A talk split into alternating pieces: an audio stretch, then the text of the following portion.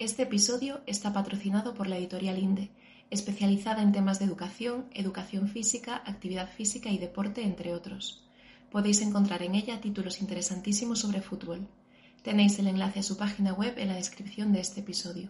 Muy buenas a todos, bienvenidos a un nuevo episodio del podcast de Fútbol Base 10. Eh, en esta ocasión tenemos como invitado a Iván Díaz. Muy, buen, muy buenas Iván, ¿qué tal? ¿Cómo estás? Hola Nico, buenos días, ¿todo bien? La verdad que es un placer tenerte aquí en el podcast. Eres un gran referente en, el área de preparación física y, seguro que tenemos una charla muy amena, muy agradable y con un montón de conocimiento y de, aplicaciones prácticas que luego podremos llevar al campo, sobre todo en ese, en ese área de preparación física. Nada, comentamos un poquito la trayectoria de Iván. Iván ha estado en en muchas canteras de élite, empezando por Real Madrid, ha pasado por Getafe, Club Atlético de Madrid, ha estado en el primer equipo. El año pasado estuvo en el equipo femenino en primera división Reto Iberdrola.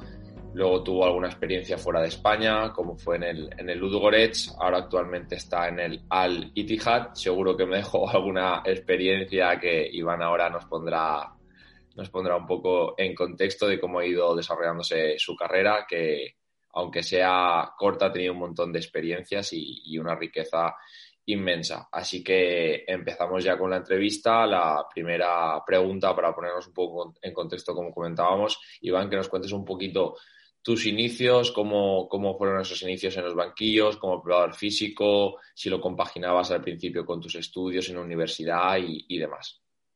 Bueno, hola, buenos días. Eh, sí, la verdad es que sí, que, los, primeros, eh, los primeros banquillos que ocupé se, compatibilizaron con, la carrera de INEF en, Madrid. Eh, fueron dos años en, la fundación del Real Madrid, participando en campus y en, escuelas de, tecnificación. Y a raíz de ahí tuve, tuve una experiencia como preparador físico en el, juvenil B del, del Getafe, donde estuve una temporada y después una experiencia como entrenador en el Atlético de Madrid. Eh, mi primer año en el Atlético de Madrid fue como entrenador en un equipo alevín y a raíz de ahí pues eh, sumé, si no creo recordar mal, 12, 13, 13 temporadas en, en, en el club como preparador físico como responsable del departamento de metodología técnico-táctica, como responsable de los preparadores físicos. siempre he ido compatibilizando eh, estar de preparador físico en, alguna categoría, en alguna etapa, con otras, con otras funciones de, responsabilidad. Así llegué al, primer equipo, estuve cuatro años con, con Simeone y con el profe Ortega. Eh, de esos cuatro años, en, esta última etapa de éxitos del club, he tenido la suerte de de jugar finales de Champions, he tenido la suerte de, ganar títulos como la Supercopa de España o, la última Europa League, reciente Europa League. Ahí eh, me sale la oportunidad de, eh, vivir una experiencia internacional. Eh, el Ludogorets, que es un equipo de Bulgaria, se, fija en, la manera de trabajar, la metodología y sobre todo el rendimiento físico de, los jugadores del Atlético de Madrid en, el campo y, y bueno, contactan conmigo para, para ir como primer preparador físico a ese equipo de, de Bulgaria. Eh, ganamos dos Supercopas, ganamos dos ligas y, y, los dos años participamos en, en Europa League. La pandemia y, em, y sobre todo un, un, episodio familiar que, que me ocurrió me, me, hace volver a España para estar con, con mi mujer y con, y con, mis dos hijos. Eh, en ese momento nacía mi, mi segundo hijo y decido cortar la etapa de, estar fuera de España y, volver con la familia a Madrid. Y, bueno, el Atlético de Madrid se, se, informa de eso. Bueno, la relación personal que tengo con algunas personas, pues evidentemente me preguntan por mi situación familiar y, yo les cuento que, vuelvo a España. Y me ofrecen el, me ofrecen el equipo femenino. Eh, estoy un año en la Liga Reto, como dices, en, la, Liga Iberdrola, perdón. Y, em, y bueno, eh, es una experiencia, mi primera experiencia en el femenino. Eh, hicimos un buen trabajo, la verdad que sí. Eh, la situación familiar se estabiliza, se estabiliza un poco, lo suficiente como para poder tomar otra vez decisiones profesionales y, poder estar fuera de España de nuevo. Y así nace la oportunidad de, de venir a Arabia Saudí. Llevamos aquí casi dos meses. con Cosmin Contra de, entrenador. Es él el que se pone en contacto conmigo para darme esta posibilidad. Y bueno, hemos llegado aquí con un equipo el Itihad con mucha historia, pero que llevaba muchos años con, con un rendimiento competitivo no a la altura de, de, la grandeza del club. Y eh, pues hace dos semanas pusimos al equipo líder ya y, la verdad que una buena experiencia profesional, pero con, con el añoro un poco de, de la familia y, y, de la distancia, eh, sobre todo con, con, mi mujer y, mis dos hijos. Qué bueno, qué bueno. Mucha, mucha trayectoria, mucha experiencia me quedo sobre todo, Iván, con, con el, la evolución que tienes dentro de la Academia del Atleti, que al final el fútbol, cuando se quiere estar en el mundo del fútbol, se, a una, una, persona le apasiona el mundo del fútbol y quiere trabajar de verdad en ello, al final tiene muchas áreas donde puede desarrollarse, donde puede evolucionar y, seguir formándose. Y también una cosa que, que, que me ha llamado mucho la atención es que al final cuando vuelves a un sitio que tengas esas relaciones, esos contactos, porque hayas hecho un buen trabajo, porque hayas finalizado tu contrato laboral, tus relaciones con compañeros y demás de una forma muy buena, porque luego al final nunca sabes si te vas fuera, al extranjero, vuelves a tal. Yo creo que eso es muy importante tanto en el fútbol como, como en la vida en general, de, de crear unos buenos lazos, de, de dejar huella, de, de, hacer un buen trabajo y demás, de dar siempre el 200% cada día, que eso al final eh, cuando vuelves a los sitios y demás, la gente siempre tiene... Sí, la verdad que sí que, sí que, sí que la verdad es, muy bonito porque eh, hablando con, eh, con, mucha gente, con mucha historia en Atlético de Madrid, me decían, posiblemente seas uno de los pocos casos que hay en el mundo que, que un preparador físico, un entrenador pasa en, en, un mismo club tantos años y pasa de, bueno, de empezar en, en campus de verano con, me acuerdo, con Milinko Pantic en la Fundación del Atlético de Madrid, a terminar trabajando en, el primer equipo y, además con, con, un recorrido y una continuidad de, de, cuatro años. O sea que es algo, es algo bonito porque al final cuando tú te pasas tantos años en un, en un club lo consideras, lo consideras tu casa y evidentemente esa evolución y, y ese comportamiento que tiene el club contigo y demás, pues es de agradecer. Qué bueno, qué bueno sobre todo eso, empezar en esa etapa Levin y llegar hasta el primer equipo, disfrutar de, de la élite y de lo máximo, tiene que ser a nivel personal muy gratificante. Sí. Y una curiosidad que se me despierta, que supongo que también se les despertará a nuestros oyentes, ¿cuál ha sido eh, la base de, de, esa evolución? ¿Qué has hecho o qué ha permitido que puedas llegar desde ese fútbol base hasta, hasta el fútbol de élite? cómo ha sido ese día a día, cómo ha sido esa formación, cómo se ha tomado Iván ese, esa trayectoria a medio, a corto, medio, largo plazo.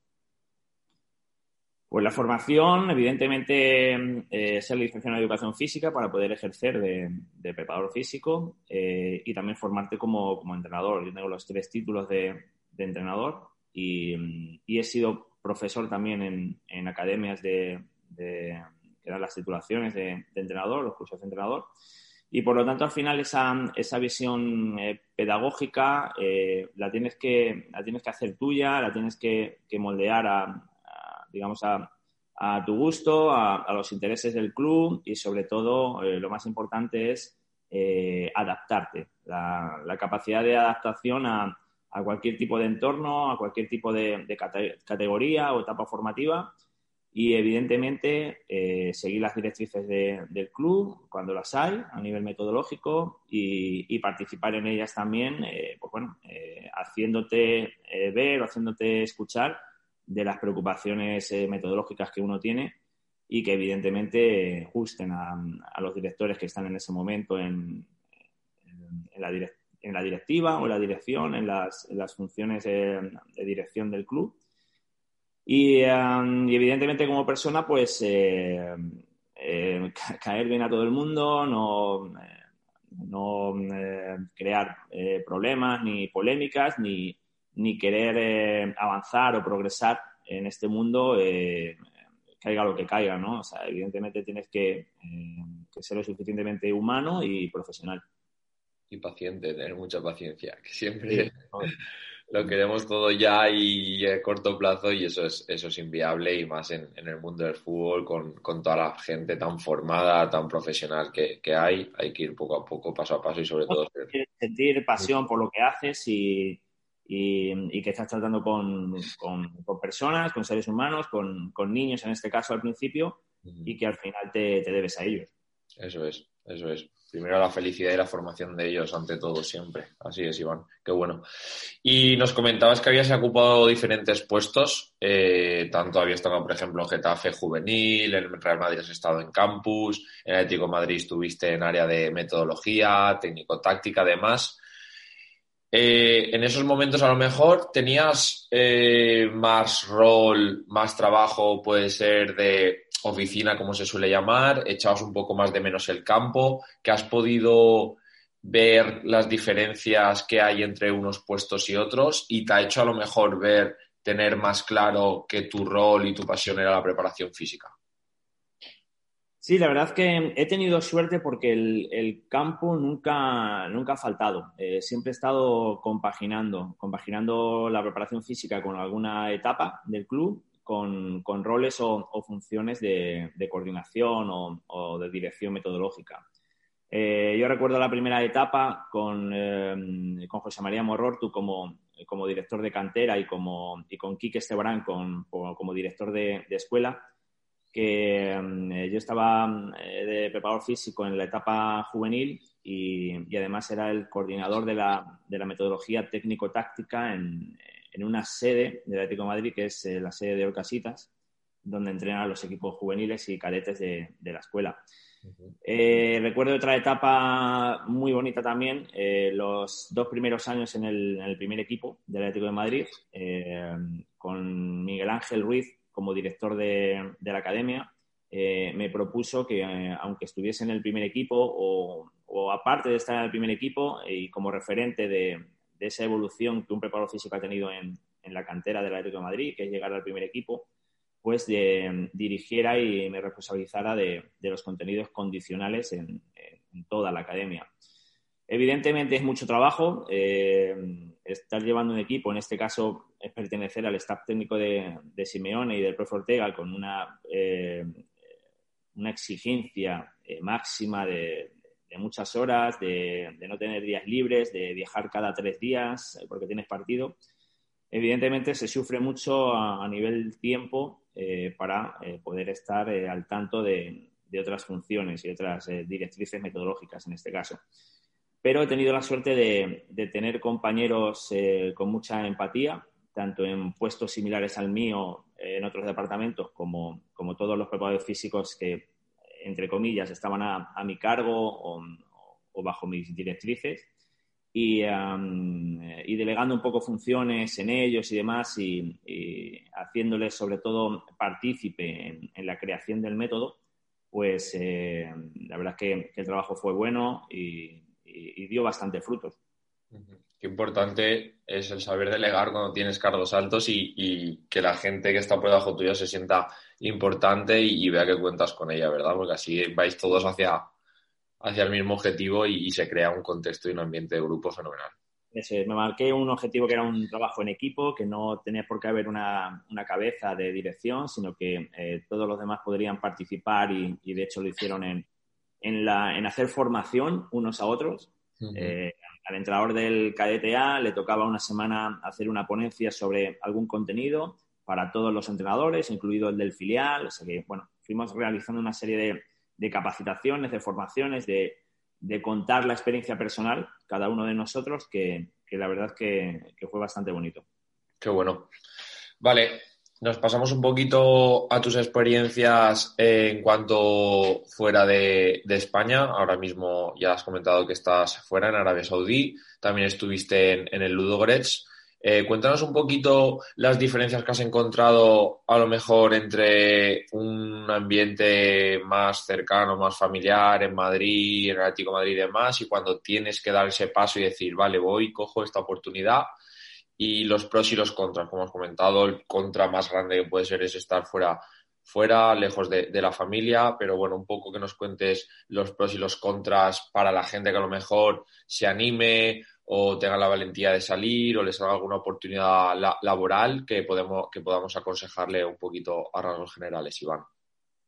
Sí, la verdad que, que animar animo a, todo el mundo, porque al final es, es, una profesión muy bonita la que tenemos, es una profesión que, que pasó de ser un hobbit a, a, ser un trabajo y eso es lo, mejor que le puede pasar a una persona, eh, dedicarse a lo, que, a lo que uno quiere. y, em, y, evidentemente era como experiencia, pues eh, mis dos experiencias em, internacionales, como es el Ludogorets en Bulgaria y ahora en, aquí en Jeddah, en Arabia Saudí, son, son muy diferentes. Em, eh, yo la, la ciudad de, de, de, Bulgaria en la, en la que vivíamos, donde, donde jugaba el Ludogorets, se llama Radgar y es una ciudad muy pequeña, es una ciudad de 30.000 habitantes que está a más de cuatro horas en coche de, la capital, de, Sofía. En un, en un, área poco poblado del país y evidentemente con una, con una vida eh, ciertamente rural ¿no? de, la gente que está allí. El, el proyecto nació hace 10 años por manos de, una persona con, mucho poder económico y, político allí en el club. Y mm, bueno, de la nada compró un club en tercera división, en dos años lo sube a primera y queda campeón. Y desde entonces ha quedado campeón diez veces. Imagínate el contraste de, un equipo campeón, un equipo de Europa League, eh, un equipo que ha jugado Champion también dos veces, hace, hace ya años, en una ciudad de 30.000 habitantes. Pues en una ciudad de 30.000 habitantes donde donde ha llegado el CSK de Moscú a jugar, el Bayer Leverkusen o en la última edición mía de Europa League el, Inter de Milán, ¿no? Pues el, contraste es, eh, es máximo. Ahí.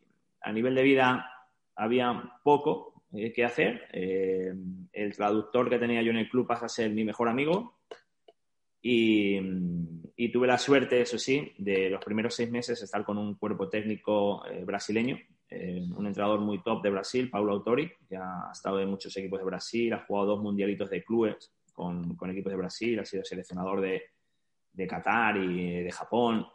Eh, y la verdad es que él y su staff técnico me, me cogieron como, como, uno más de ellos. Eh, la, la, pena es que, que, este entrenador decide irse y, y en año y medio pasan por allí pues eh, cuatro entrenadores más, cada tres, cuatro meses un entrenador diferente. Aunque el equipo iba líder con muchos puntos de ventaja, aunque el equipo eh, daba la cara en Europa League e incluso nos clasificábamos, de, pasábamos de grupos a, las eliminatorias. Pero bueno, eh, no había paciencia con, con los entrenadores y, y, la verdad es que cada tres, cuatro meses había un entrenador nuevo, búlgaros, otro entrenador checo pero bueno, la experiencia profesional fue buena. Eh, ellos tenían eh, mucha eh, predisposición a, que yo incluyera mi metodología en, todos los momentos de, esos cambios de entrenadores. O sea que la verdad que, fue, fue buena. Y ahora aquí en Jeddah, pues todo lo contrario, una ciudad de 9 millones de habitantes, donde la vida se hace dentro del coche, las distancias son muy largas, eh, la temperatura es totalmente contrastada con, Bulgaria. Eh, ayer estábamos a 41 grados al mediodía, entrenando a las 6, eh, 7 de la tarde, cuando, cuando baja el sol. los biorritmos son totalmente distintos a, en este caso, a Europa. los jugadores e incluso la población hace vida, vida nocturna. por la mañana están en sus casas descansando o se levantan bastante tarde. Por lo tanto, a nivel de todo, del día a día, culturalmente, eh, de los biorritmos de, descanso y de entrenamiento, es totalmente distinto a, lo, que, estaba, eh, establecido en, Europa o está establecido en Europa. Por lo tanto, es, es, diferente, es muy, muy diferente. Es importante, muy importante, ¿no? Ver dónde vas, dónde está ubicado, ubicado ese país, la ciudad, el contexto en el que se mueve, tanto culturalmente, políticamente, que influye al final todo. Y, y, sobre todo también con una cosa que me quedo, que la gente también tiene que tener muy en cuenta, que a lo mejor cuando te hacen una oferta laboral fuera no lo tienes en cuenta, es si vas por tu cuenta, con quién vas a trabajar, informarte de qué cuerpo técnico va a estar, de más o menos ponerte en contacto con ellos si es posible, ¿no? Y ver más o menos si vas a poder estar a gusto y tal, porque muchas veces tengo yo conocidos, compañeros y demás, cuando entablas una conversación, no, es que yo me iría afuera, tal, y solo miran lo económico muchas veces y también lo que hemos comentado, el, el trabajar de lo que te apasione, lo que te gusta. Pero muchas veces dejamos de lado otras cosas que has comentado que son incluso más importantes, incluso lo que has hablado de los biorritmos y demás, que al final eso te puede influir negativamente si, si el cuerpo, la mente y todo no, no lo tolera bien. Son muchas veces factores, me ha parecido súper interesante todo lo que has comentado, que, que, al final muchas veces no tenemos en, en cuenta. Podéis encontrar la colección de libros que Iván Díaz ha publicado con la editorial INDE en el enlace disponible en la descripción de este episodio. Vale, Iván, eh, vamos a ver, a pasar un poquito a, cómo puede ser un, microciclo, un microciclo tipo, cómo se puede trabajar durante semana, eh, enfocado al área de preparación física, que nos cuentes un poquito tú cómo, cómo trabajas, cómo enfocar las semanas, eh, más o menos enfocándonos un pelín, no diferirá mucho porque al final han sido contextos tuyos de élite, pero bueno, cómo podemos enfocar una semana tipo en área de preparación física enfocado un poco más en fútbol base, a lo mejor infantiles, cadetes, juveniles, dada tu experiencia en, todos, en todas esas etapas y demás, y si quieres compaginarlo un poco y hacer una pequeña transferencia al, al fútbol profesional de élite que estás tú, pues, pues fenomenal, seguro que a la gente le encanta. Nada, lo primero, bueno, explicar un poco que, eh, evidentemente lo, más fácil o porque, o porque eh, hay más información sobre ello es eh, adaptar un microciclo profesional a, niños y, yo creo que si hacemos eso estamos equivocados. lo que hay que hacer es enfocar un, microciclo de entrenamiento de, niños a, unidades didácticas, pedagógicas. O sea, no tenemos por qué buscar rendimiento semanal sino que tenemos que mirar por un proceso de, ir sumando contenidos y, aprendizajes durante un año, que es eh, lo que va a ocupar, o diez meses, lo que va a ocupar eh, ese, periodo, ese periodo temporal en, una temporada. Por esa razón hay que, hay que distribuir un poco las, prioridades, los contenidos más prioritarios que hay en, las etapas de, base, en las etapas de iniciación. Eh, estoy hablando de, desde prebenjamines hasta, hasta cadetes si quieres, podemos dejar un poco el, juvenil aparte porque evidentemente eh, ya están muy cercanos a, esa etapa no profesional, sino, sino adulta, senior o, amateur. Y en esas etapas de, eh, iniciales hay que, hay que tener tres prioridades máximas, que es el desarrollo motriz del niño, eh, el, desarrollo de los contenidos de habilidades técnicas y el conocimiento táctico. Cuando hablo de conocimiento táctico es dejar de lado la especialización y evidentemente crear eh, propuestas de trabajo en el que el niño se desarrolle en, varias posiciones, ya no solamente entrenando, sino también compitiendo, en varias posiciones de, juego y que, que, pueda experimentar el, saber jugar de frente al juego y, saber jugar de espaldas y saber jugar en el carril central, donde tiene más posibilidades eh, táctico-motrices, como también saber eh, jugar en, un pasillo lateral donde evidentemente no tiene, no tiene salida hacia, hacia una parte del campo. El niño tiene que experimentar todo eso a, nivel táctico, el niño tiene que eh, dominar todas las habilidades técnicas eh, que existan y que, se, y que se le ocurran y por eso el entrenamiento del día a día, de los dos días o de los tres días a la semana que tengas, tienen que, tienen que tener contenidos técnicos y contenidos motrices, evidentemente. Y sobre todo también esa parte integradora, ¿no? Porque muchas veces se habla en fútbol base, sobre todo en etapas más iniciales de la educación física, tomar esos 10, 15 minutos de educación física, que al final no tiene por qué ser alejado o tiene que ser eh, en contra del juego, que muchas veces podemos eh, plantear tareas integradoras de a lo mejor situaciones reducidas, de uno contra uno, dos contra uno, implementar ya, como tú dices, esos contenidos técnico-tácticos y que a partir de ahí pues, podemos meter elementos condicionales o de educación física que, ayuden al niño a desarrollarse, también teniendo en cuenta ese pico de crecimiento y, demás, debe, debe, debe priorizar en la planificación de de los entrenadores. Y sobre todo porque, porque estamos en una época que, que por ejemplo, eh, la educación física se ha visto reducida en horas en, en el colegio. Eh, la educación física, y no es por criticar a mi sector, pero, pero muchas veces es, eh, está como aparte, ¿no? O sea, no se la considera como algo importante dentro del currículum escolar. Yo recuerdo en, mis primeras etapas en el Atlético Madrid con Benjamines y Alevines y, em, y hacer volteretas en, la preparación física en el fútbol, hacer volteretas. Y el 80% de los niños no sabían hacer volteretas, por ejemplo. Estoy hablando de una anécdota, ¿no? No tiene por qué, por ahora todo el mundo incluir volteretas en sus sesiones, ¿no? Pero una anécdota. Em, y el 80% de niños no sabían hacer una voltereta, ¿vale? No sabían hacer un pino eh, como, como actividad de, cohesión, de grupo, de, de, integración, o sea, como parte lúdica, eh, lo incluíamos en algún momento, ¿no? Los niños no sabían hacer un pino, eh, evidentemente con, el apoyo de, su pareja, ¿no? sujetándole, con el apoyo o levantándole dos compañeros, cada uno de una pierna. No sabían hacer pinos, no sabían hacer volteretas. ¿Cómo les vamos a pedir algo más, más importante o más complejo, ¿no? Cuando, cuando no, no dominan, evidentemente, ciertos elementos gimnásticos que están totalmente relacionados a nivel del desarrollo motriz a, luego, más adelante, una especialización, ¿no?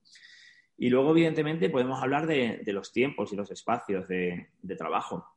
Da la casualidad de que eh, ayer hablando por teléfono con, un amigo mío de España que dirige una, escuela de fútbol, él es preparador físico, él es entrenador nacional, ha entrenado en, una cantera como el Atlético de Madrid muchos años y tiene experiencia profesional también en, China.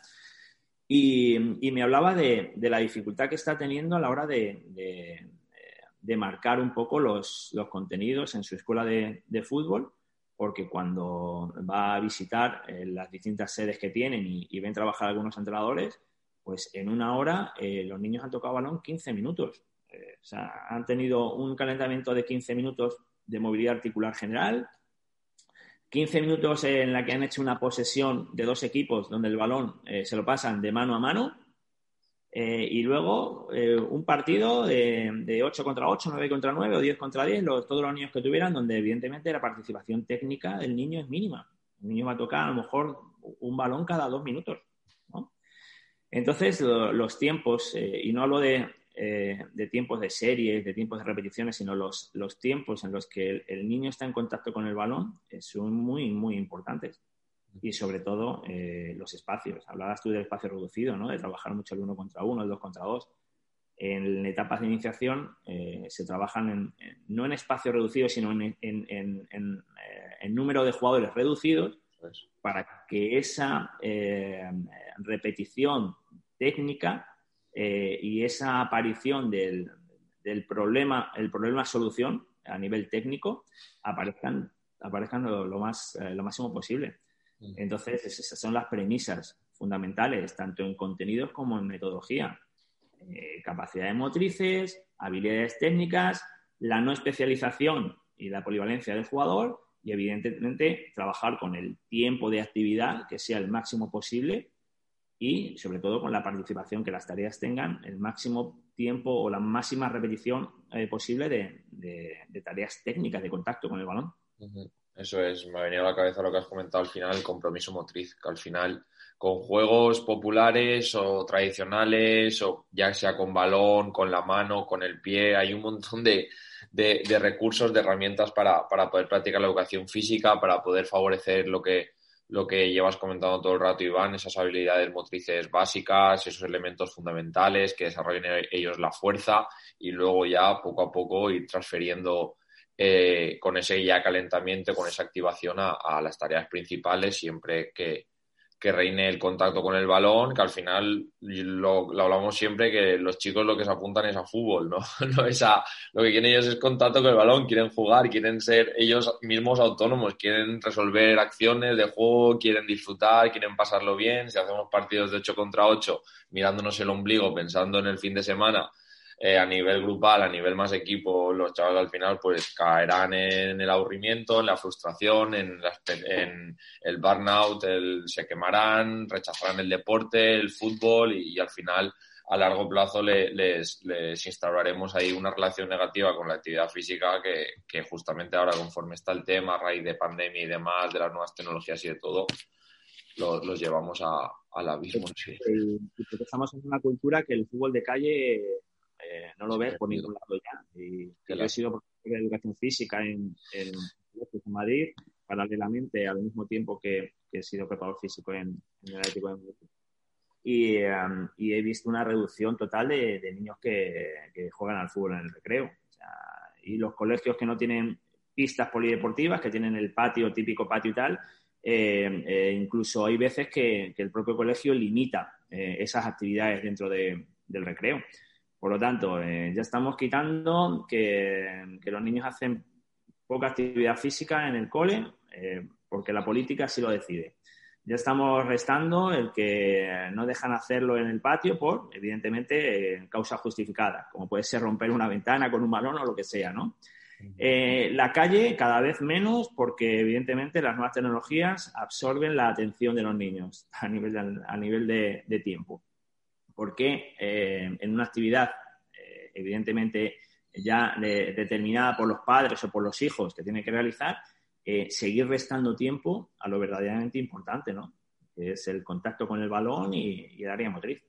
Así es, así es. Animar a los, a los entrenadores, sobre todo fútbol base, que, creen contextos lúdicos, que se basen también en unidades didácticas, al final esa transferencia de, muchos juegos de, que se dan en la escuela, en el colegio, en un contexto de fútbol, adaptando las reglas, metiendo el balón y demás, son súper ricos, crean cohesión grupal, crean buen ambiente, los chicos van a gusto, se lo pasan bien, se divierten, que al final es lo importante y nos sirve de transferencia ya para las, las tareas principales.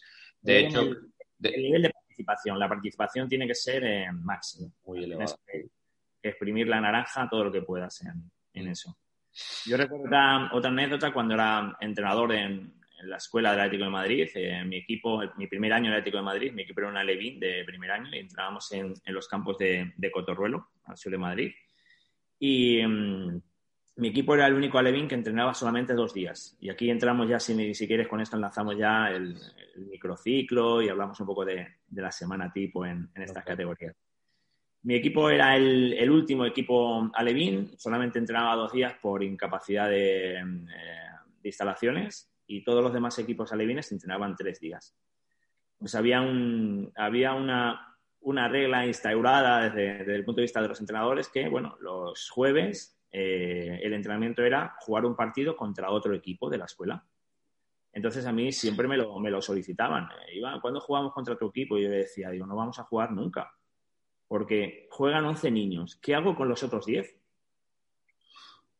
Y muchos entrenadores eh, y me decían, dice, bueno, pues se sientan en el banquillo a mirar cómo juegan los demás. Digo, eso no es así. no me sirve. Digo, es que además tengo dos días de entrenamiento solo. O sea, pierdo uno haciendo eso.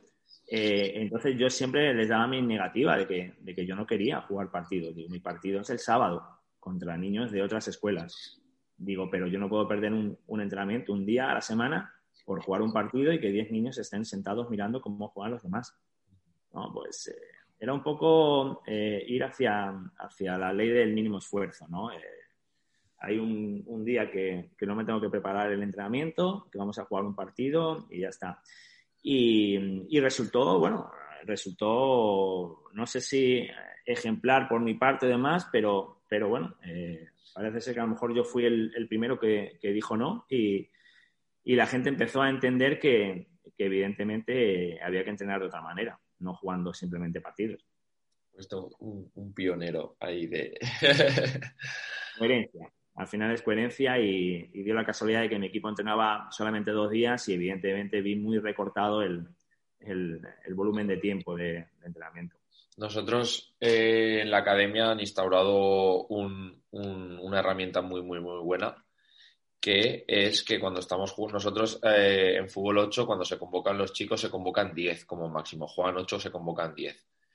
Y los que están en el banquillo no están en el banquillo, se van también tienes que tener espacio y demás, pero bueno, se van a un campo anexo y juegan y se le invita al equipo visitante a que los que tienen el banquillo que estén jugando detrás. Y los chicos están jugando como si estuviesen en el parque, como si fuese fútbol de calle. Ellos se arbitran, ellos juegan, ellos se respetan, se lo pasan bien y cuando ya toca cambiar o lo que sea, lo llama, va y juega. Y si está cansado, no pasa nada, son niños, es decir, ellos se autorregulan, ellos son inteligentes. Si estoy cansado, pues bajo un poquito, y ya está. Y si me meto a jugar y estoy un poco cansado, tampoco pasa nada si el resultado no importa. al final lo que importa es que vivencie el máximo de, de acciones, de contextos, que tenga un buen compromiso motriz durante todo el tiempo, que esté activo y, y ya está. Incluso en los entrenamientos hacemos lo mismo. Es decir, si hay partido amistoso, si el número de convocados a lo mejor es más alto, con más volumen o lo que sea, se hace un partido anexo, incluso los chicos que no van convocados al partido de liga, que tampoco hay ni convocados ni no convocados, simplemente unos van al partido de liga y otros van al partido de torneo interno. Y se juntan diferentes jugadores de la etapa y juegan y hacen torneos internos sin portero, un 3 contra 3, 4 contra 4, 5 contra 5.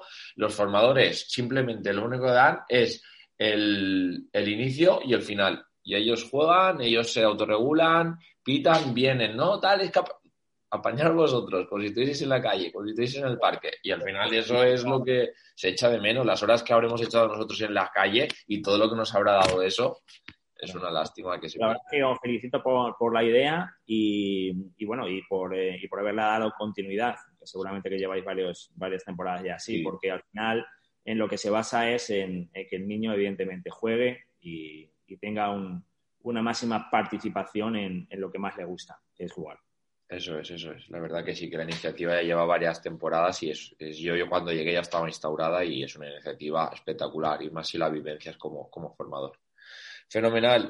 Iván, para ir terminando, eh, hemos visto por redes que estáis ahí promoviendo un super congreso desde la plataforma de Construyendo Fútbol y nada, me gustaría que nos contases un poquito cómo la gente puede participar y luego que nos cuentes un poquito también acerca de, de ese proyecto que parece muy interesante. Aparte tenéis diferentes cursos relacionados con la preparación física, metodología, fútbol base y demás y creo que a mucha gente le, le puede interesar, gente que a lo mejor no esté informada en qué va a consistir ese super congreso, los días, cómo va a ser el formato, ponentes, demás.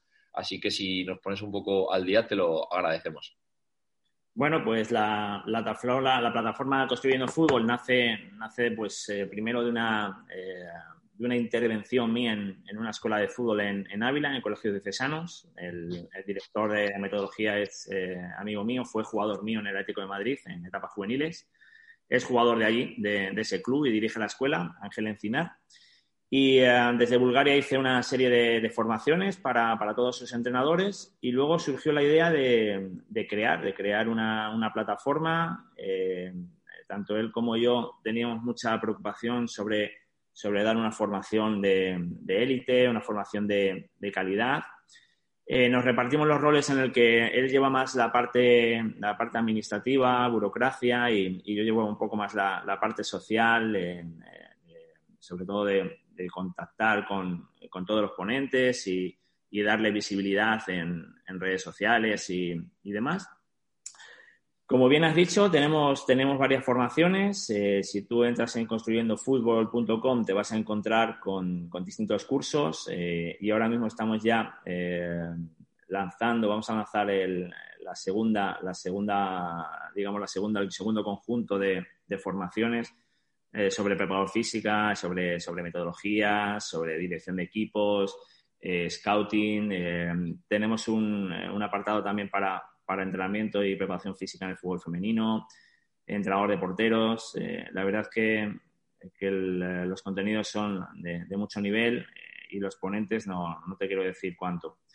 Y ahora tenemos para el 22 y el 23 de noviembre, tenemos un congreso gratuito eh, la idea de hacerlo gratuito es porque eh, tenemos una fundación, una fundación detrás, que en pocos días en las redes sociales eh, anunciaremos, en la que um, ese congreso, esos contenidos gratuitos se pueden ver en directo y luego quedarán subidos a, la web, a nuestra, a nuestra plataforma, con un, con un precio muy reducido para que todos aquellos que se quieran formar y capacitar con, con esos contenidos, una vez que el congreso finalice, eh, lo va a poder hacer eh, pagando una pequeña cantidad que va a ir eh, donada íntegra a esa, a esa, fundación. En el Congreso, pues, pues mira, tenemos dos grandes entrenadores de, de, primera división y con experiencia internacional como son Luis Milla y, y Paco Gémez. Tenemos preparadores físicos de, de primer nivel, como puede ser Ángel Aceña, que está en, en, ahora mismo en el Watford, en la Premier League. participo yo también. Yo voy a hablar de, de metodología del fútbol base. Eh, tenemos eh, eh, uno de los mejores directores de metodología de, España, como es Andoni Bombín del Athletic Club de Bilbao.